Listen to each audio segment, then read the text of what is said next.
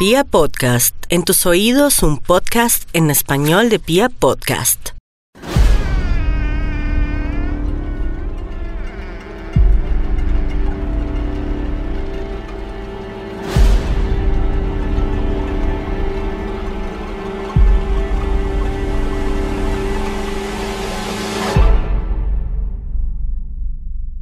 Hola, ¿cómo están? Este audio es un audio especial que hago y hace parte de un estudio que hemos realizado durante casi 10 años acerca de los asesinos en serie, acerca de estas personas que matan a una gran cantidad de gente sin más motivos que su placer personal. Muchos de ellos son violadores, muchos de ellos son horrendos criminales que son también torturadores, que acaban con la vida incluso de niños, de bebés gente macabra como Garavito, gente macabra como el monstruo de los Andes, como Jeffrey Dahmer, el carnicero de Milwaukee, gente retorcida como John Wayne Gacy, un norteamericano de Illinois que se vestía de payaso e iba a los hospitales y buscaba niños enfermos para alegrarlos, pero en su casa, en el sótano, debajo de las tablas, debajo del entablado, tenía una gran cantidad de cuerpos metidos en fosas, niños a los que violaba, muchachos a los que sometía a torturas sadomasoquistas mientras él se reía como payaso. John Wayne Gacy es su nombre, es terrible. Y hay muchos casos más, son cientos, miles de casos de asesinos en serie horrendos como Belaquis, el verdadero Barba Azul, un hombre que cogía mujeres y las metía en toneles llenas de alcohol para que no se deshacieran a inicios del siglo XX y cuando las autoridades de Europa del Este lo encontraron, escapó y la gente dice que terminó siendo un barrendero en la ciudad de Nueva York. Hay muchos casos, pero entre todos esos casos, el que más me llamó la atención por muchos años fue el de un colombiano llamado Daniel Camargo Barbosa. Daniel Camargo Barbosa, también llamado el sádico del charquito. Camargo, antes de ser ese horrible criminal, era un niño, un bebé, que nació el 22 de enero de 1930 en un pueblo ubicado al occidente de Bogotá, en sus extramuros, justo cuando sus sabanas verdes, a veces cobrizas y que antes estaban llenas de lagunillas y humedales donde habían tinguas, unos patos azules con pico rojo y también donde llegaban las aves migratorias como el pato canadiense, allá donde terminaba el frío y empezaba a romper la cordillera y a descolgarse hacia el Magdalena, hay un pueblo llamado La Mesa. Allá creció, por esa zona de Cundinamarca, Camargo, que además tenía una familia que supuestamente era normal, con un papá muy patriarcal, el dueño de la casa, el que lo mira a usted de frente y duro, el que llega con la voz golpeada y el que educa a palo y rejo. Daniel desde pequeño fue algo inquieto, hacía pilatunas como todos los niños, aunque en este se veía algo de malignidad, como si detrás de sus jugarretas hubiera realmente algo perverso. Y entonces Daniel Camargo molestaba por todas partes, pero su mamá lo quería, su mamá lo cuidaba, su mamá se murió, porque Daniel Camargo vio cómo su mamá fallecía frente a él. En medio de la violencia, un grupo de hombres entraron a la tienda donde estaba el pequeño Danielito y la mamá. Y en una pelea, en una reyerta entre liberales y conservadores, entre enemigos, la mujer estaba ahí, de pie, y de repente estos hombres, estos bandoleros, y también habían ahí seguidores de los conservadores, estos chulavitas, se enfrentaron en las pequeñas paredes de una de esas tiendas, de esas de barrio, de esas de pueblo. Imagínela usted con el mostrador de madera, almanaques en las paredes y ahora sangre. Porque en medio de la reyerta, la piel se rompió la mujer lloró y gritó pidiendo ayuda, pero ya le estaban desgarrando las venas, le estaban descuajando la carne, la estaban destruyendo. y su alma se fue, si es que existe un alma, a otra realidad, a otro tiempo, a otro espacio, y el pequeño Daniel se quedó mirando como su madre, la que lo defendía, la que lo quería, su madre, la que le había dado la vida, en sus pies se volvía una especie de esponja de la que salían hilillos de sangre que corrían sobre el suelo en medio de los gritos, en medio de los insultos de los atacantes. Y así, en medio de esa violencia liberal conservadora de los años 40, que llegaría casi hasta los 70, se crió el señor Daniel Camargo Barbosa. Su papá, como cualquier otro papá de esa época, volvió a casarse, consiguió otra mujer, mucho más joven, claro, porque el papá tenía más o menos 60 años y se consiguió una mujer de unos 28, 29, que también era viuda y que venía con dos niñas pequeñas, dos niñas de cabello largo, negro, casi asiático, liso, que vestía como niñas de ese tiempo, como muñecas, con borlas, canutillos. Y eran niñas perfectas, esas que usted va al colegio y sacan las mejores notas, esas que hacen caso, esas que no eran Daniel Camargo. Y dice la historia que una noche Daniel, con sus ímpetus de niño malvado y maldito, se le metió en la cama una de ellas le tocó las nalgas y le tocó los genitales y empezó a babearla, a darle besos. La niña gritó y lo empujó, no sabía qué pasaba. El papá entró y le dio juguete, lo vistió de mujer, le puso esos vestidos de canutillos y lo sacó a la calle. Ahí, frente a todos los vecinos, lo hizo llorar, le dio con un palo golpes por todo el cuerpo y después baldados de agua fría. La gente se reía. En el fondo, Daniel Camargo estaba sufriendo. Sabía que lo castigaban por haber hecho algo terrible, pero al mismo tiempo había sido maltratado y humillado. Se fue de la casa, su papá lo metió en un colegio que se llama León 13 en Bogotá. Él más adelante dijo que mientras estaba en un taller de ornamentación que dictaban los hermanos lasallistas, vio como uno de sus compañeros era acosado, como uno de esos sacerdotes le tocaba el pene, los testículos a uno de sus amigos que sufría y entonces él se fue y entonces dejó el colegio y nunca volvió a estudiar. Sus notas eran mediocres, pero la mayoría de sus compañeros vieron que era un muy buen lector y que había adquirido una capacidad muy buena para hablar de labia.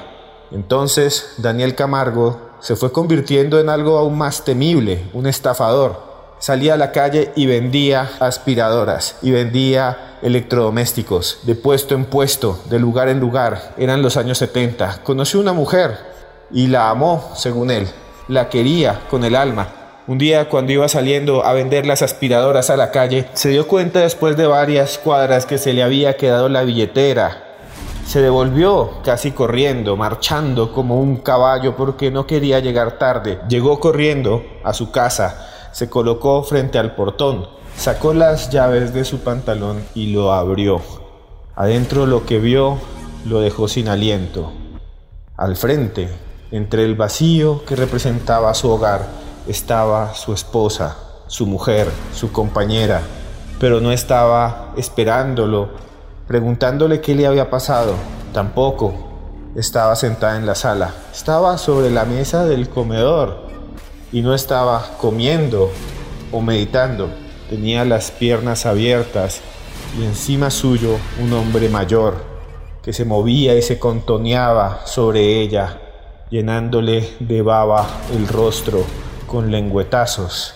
La mujer se quedó mirando rápidamente a Camargo y entonces abrió los ojos como si fueran platos.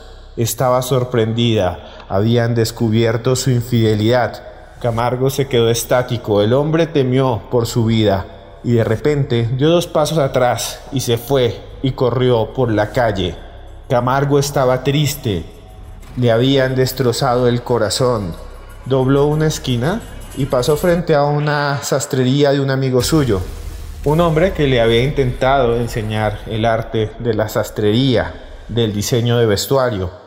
Camargo entró sin decir palabras. El hombre, ya mayor, lo saludó. Camargo tomó rápidamente las tijeras que usaban allí, con las que cortaban telas, y se la lanzó al abdomen y lo apuñaló una, dos, tres veces, y todo se llenó de sangre, y el piso estaba lleno de manchas escarlata. Eso cuenta Daniel Camargo, que después de eso salió corriendo y nunca más volvió al barrio y nunca más volvió a ver a la mujer que según él le había roto el corazón, pero enseguida conoció a otra que había trabajado durante mucho tiempo atendiendo una farmacia y también que atendió durante mucho tiempo en un almacén que se llamaba Ley y otro que se llamaba Tía. Ella conocía de todo, sabía cómo ser empleada, cómo arreglar los estantes, cómo ser cajera, cómo ser supervisora. La relación al comienzo parecía normal hasta que un día Camargo empezó a comportarse mal, era violento. La chica se fue a vivir con él y entonces, cuando estaban juntos, él le pegaba y le decía que era una prostituta, que era una vagabunda, porque cuando se fue a vivir con él, ella ya no era virgen y que lo había ofendido y que él vivía atormentado por eso. La mujer, sumisa, le preguntó, ¿y yo qué puedo hacer? Está bien, no soy virgen, pero ¿qué quieres que haga? Camargo enseguida le pidió una ofrenda. Le dijo, dame a tus hermanas, que son vírgenes, porque son niñas, y yo enseguida te perdonaré. La mujer al comienzo entró en shock, pero después el hombre la fue convenciendo día a día. Solo será una vez, Día a día, ellas no se darán cuenta. Día a día, y así me pagarás lo que me has hecho al llegar así a mi casa vagabunda. Y entonces la mujer fue hasta su casa y le echó una droga que en ese momento se usaba como anestésico a sus propias hermanas. Se las llevó a Daniel Camargo Barbosa, quien las violó durante varios días. Luego las mujeres, medio dormidas las niñas, fueron retornadas a su hogar y nadie se dio cuenta, al parecer, de nada. Sin embargo, el hambre del monstruo seguía allí. Daniel Camargo quería más y le dijo, ellas no son suficientes. Entonces empezaron a cazar niñas en los supermercados. Empezaron a ir al ley y al tía donde ella había trabajado uniformados, como si fueran empleados, y cuando la mujer, que empezó a ser llamada la Dama de Azul por los periódicos de la época, sobre todo un periódico llamado El Bogotano y otro llamado El Espacio, ella llegaba a estos lugares, a estos supermercados, especialmente el tía y el ley, se vestía con un uniforme parecido y cuando veía a una niña, cuando veía a una chiquita que estaba ahí sola, sin sus papás, sin sus hermanos, sin amigos, se le acercaba y le decía que la necesitaba urgentemente porque ella, la niña, era una ladrona. Las niñas generalmente se quedaban mirando a la dama de azul y decían, yo no me he robado nada. Sí, te robaste un lápiz. Sí, te robaste un borrador. Sí, te estás robando algo que no es tuyo y por eso vamos donde el vigilante. Y el vigilante, el supuesto vigilante está en una cafetería al lado una cafetería en donde Daniel Camargo Barbosa, disfrazado de guarda de seguridad, les echaba somníferos entre gaseosa, aromática o agua. Luego, mientras las niñas estaban turuletas, ambos se la llevaban en un taxi hasta su casa, donde Camargo las mantenía dormidas toda la noche, mientras las violaba una, dos, tres, cuatro veces. Esta mujer fue llamada la Dama de Azul porque las niñas lo denunciaron y, ustedes lo encuentran registrado en estos periódicos. Yo hice la investigación. El DAS también hizo la investigación en ese tiempo, que era como la Policía de Inteligencia de Colombia. Buscó a este hombre y se dio cuenta que era un violador en serie. Un día lo descubrió mientras estaba afuera, dando vueltas alrededor del tía, y adentro estaba la Dama de Azul, un agente del DAS le dijo, alto, deténgase. Y Daniel Camargo corrió rápidamente, como el día en que le rompieron el corazón. Sonaron dos disparos. El hombre cayó, el violador se fue de bruces, se rompió la cara y quedó cojo para siempre. Se fue directo a la modelo Y la mujer, la dama azul, en ese momento se dio cuenta que había sido manipulada y lloró y pidió perdón, pero aún así se fue al buen pastor. Daniel Camargo Barbosa, después de eso, salió de la cárcel, cumplió su pena y ya en los años 70 y 80 se dedicó a vagar por el país. Estuvo en Barranquilla, estuvo en Cali, en Medellín, incluso llegó hasta Leticia y pasó a Brasil.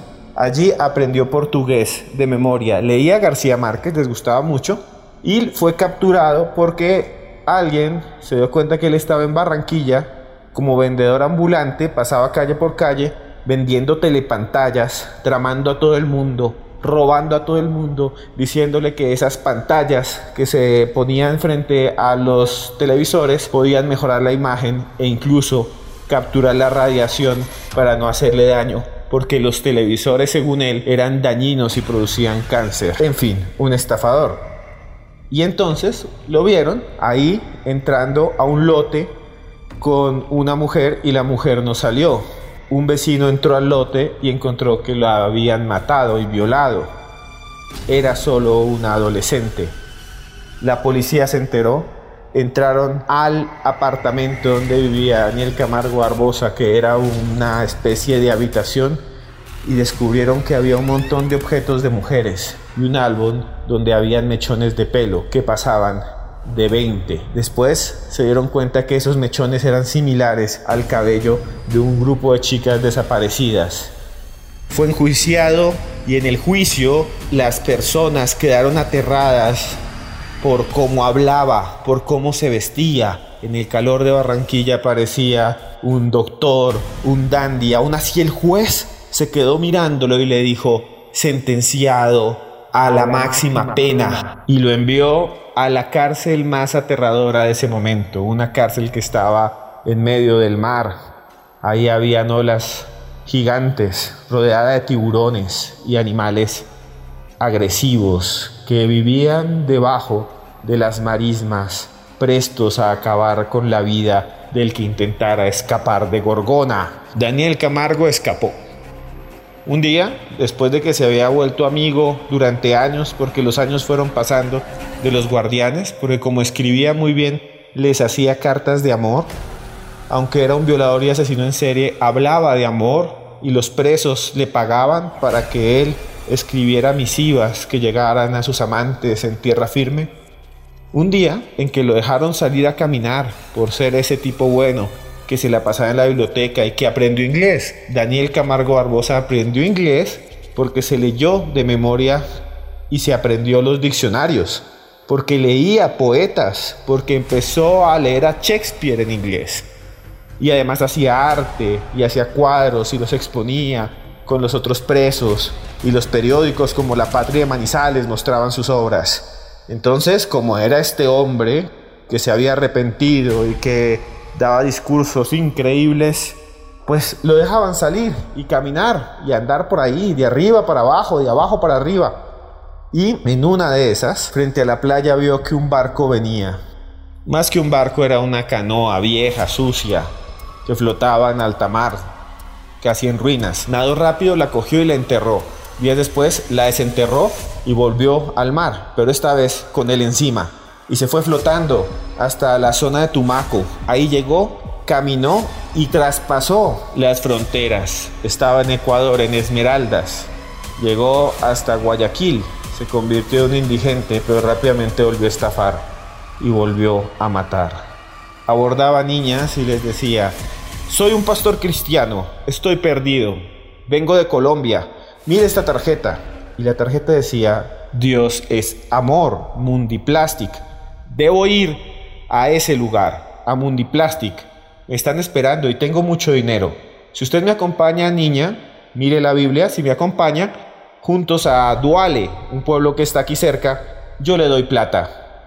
Algunas niñas iban, emocionadas, en el camino cantaban salmos y leían la Biblia, pero cuando llegaban a una curva, que ahora llaman la curva de Camargo, las bajaba, las metía entre un montón de montes, entre hojas y bejucos, y abajo, cuando ya no había nadie, ningún hombre, ningún ser humano que escuchara, les decía, yo no soy ningún pastor y a usted la voy a violar. Si no quiere que la mate, déjese. La mayoría de las niñas se dejaron, pero al final las mataba y a veces les quitaba la cabeza. Fue capturado Daniel Camargo Barbosa con el tiempo y llevado a una cárcel, el penal García Moreno de Quito. Allí, un hombre contratado por los familiares de una víctima lo mató y le cortó la oreja. Esa es la historia de uno de los peores asesinos en serie de Latinoamérica, que tristemente es colombiano y acabó supuestamente con la vida de más de 300 mujeres, el sádico del charquito, Daniel Camargo Barbosa. En ese tiempo fue entrevistado por la prensa ecuatoriana. Le preguntaron qué pensaba y entonces, por primera vez en un podcast, escuchen ustedes su voz. Uno piensa en esas cuestiones, pero lo que ocurre es que hay aspectos que pudiera, eh, pudiéramos decirse son aspectos eh, dominantes o dictatoriales en la personalidad de un individuo. Son dictatoriales o dominantes porque se han formado desde la niñez y están muy consolidados. De tal suerte que a pesar de que uno piense que lo que eh, está, eh, está haciendo o, va a hacer es eh, malo incorrecto, sin embargo, ese factor es totalmente dominante y, podríamos decir, pasa por encima de toda consideración. Yo reconozco que yo estaba enfermo, hay, hay que decirlo así claramente, yo estaba enfermo, pero yo no me daba cuenta. Para mí era algo, para mí era es decir, mi modo de vida.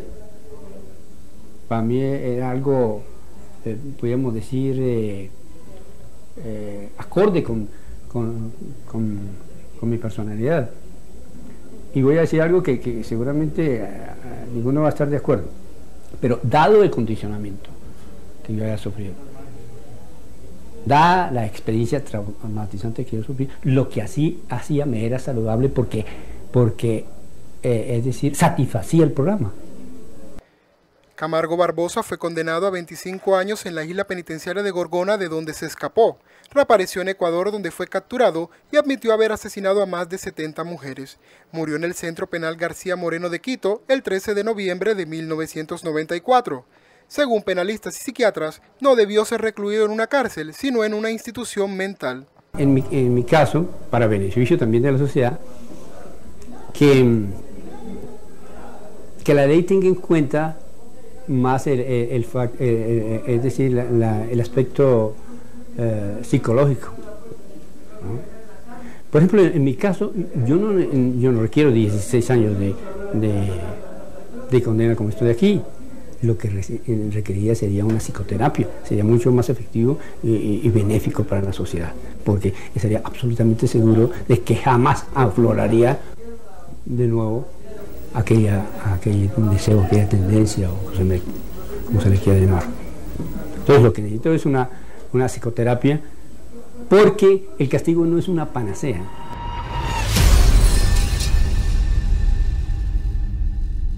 Una voz llena de maldad. Parece buena y eso es lo que la hace peor. La voz de alguien que está engañando, que intenta manipular a los periodistas y a la audiencia diciendo que no tiene ningún problema, pero que en el fondo es un criminal es un asesino. Esperemos que esto nunca vuelva a suceder. Y bueno, les quise hacer esta narración, es más larga o fue más larga. Traté de que resumiera muchas partes. Si me pongo a contar la historia como es, nos demoramos tres días. Entonces, les pido perdón por los errores. No puse o no mencioné las fechas, no porque no las tenga, sino para que funcionara muy bien la narración. Muchas gracias a todos ustedes. Pueden seguirme como arroba cruz escribiente. Muchas gracias a Pia Podcast por darme esta oportunidad y al señor Carlos Piraca que está por ahí por haber hecho la edición. Muchas gracias a ustedes. Los dejo con una canción con un poco más de esperanza. Hasta pronto.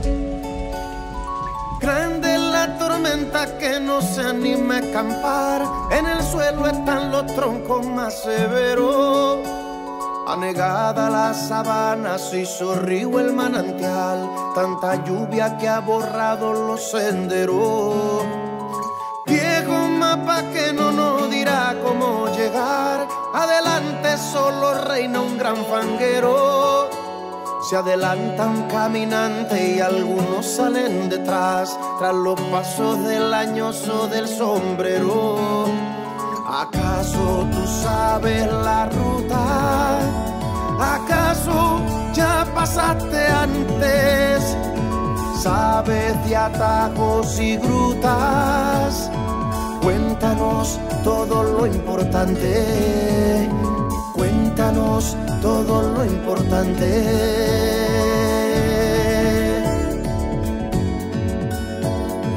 Cuéntanos todo lo que sabes.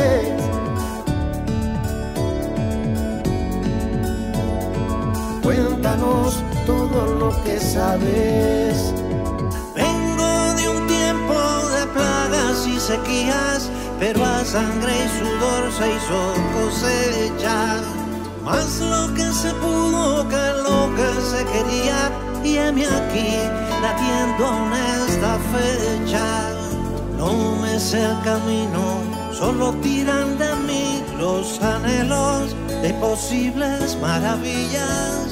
Salgo a caminar, pues no aprendí a dormir mientras en el zurrón, mientras en el zurrón, mientras en el zurrón queden semillas.